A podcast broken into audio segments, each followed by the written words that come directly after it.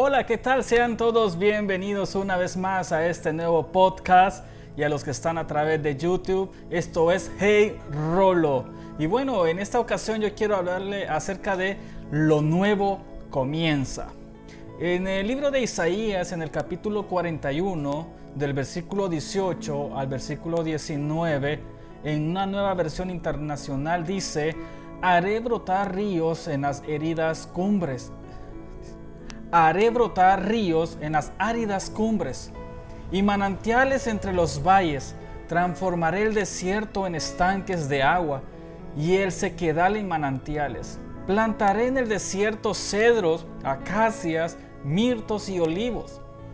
En áridas tierras plantaré cipreses junto con pinos y abetos.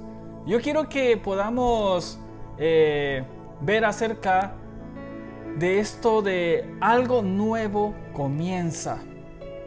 Hay muchas cosas en nuestra vida que comenzamos y tienen un tiempo en el cual llegan a su fin.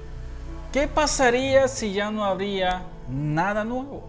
Ciertamente sería el verdadero fin de todo. Pero así como existen temporadas malas, también hay temporadas buenas.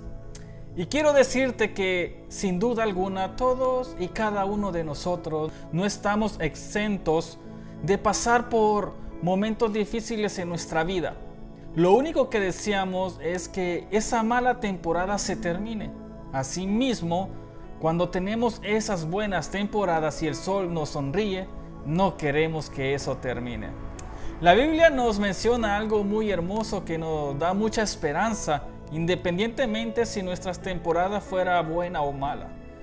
Cada una tiene un final, pero lo mejor es que una nueva comienza donde tenemos todo un camino de posibilidades y una expectativa de que las cosas vayan mejor de lo que pudiste vivir anteriormente.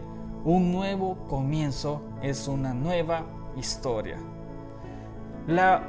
Lo hermoso de la palabra de Dios es que nos da una esperanza segura de que no importa si fueron malos días, los buenos estarán por venir.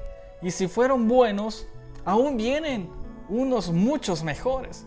Esto nos debe de dar y llenar de mucha alegría y expectativa de que Dios eh, algo maravilloso hará contigo y con tu familia. Quiero decirte que esta esperanza no depende de tu alrededor, de las circunstancias que se viven o incluso de ti mismo. Dios es el que ha dado la promesa y es el que ha dado la palabra y ella tiene un cumplimiento. Nuestro trabajo es creer en lo que escrito está en esta maravillosa palabra de Dios.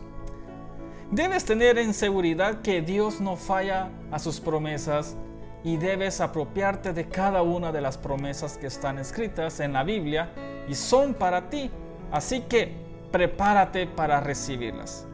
Hoy algo nuevo comienza y eso debe ser una expectativa.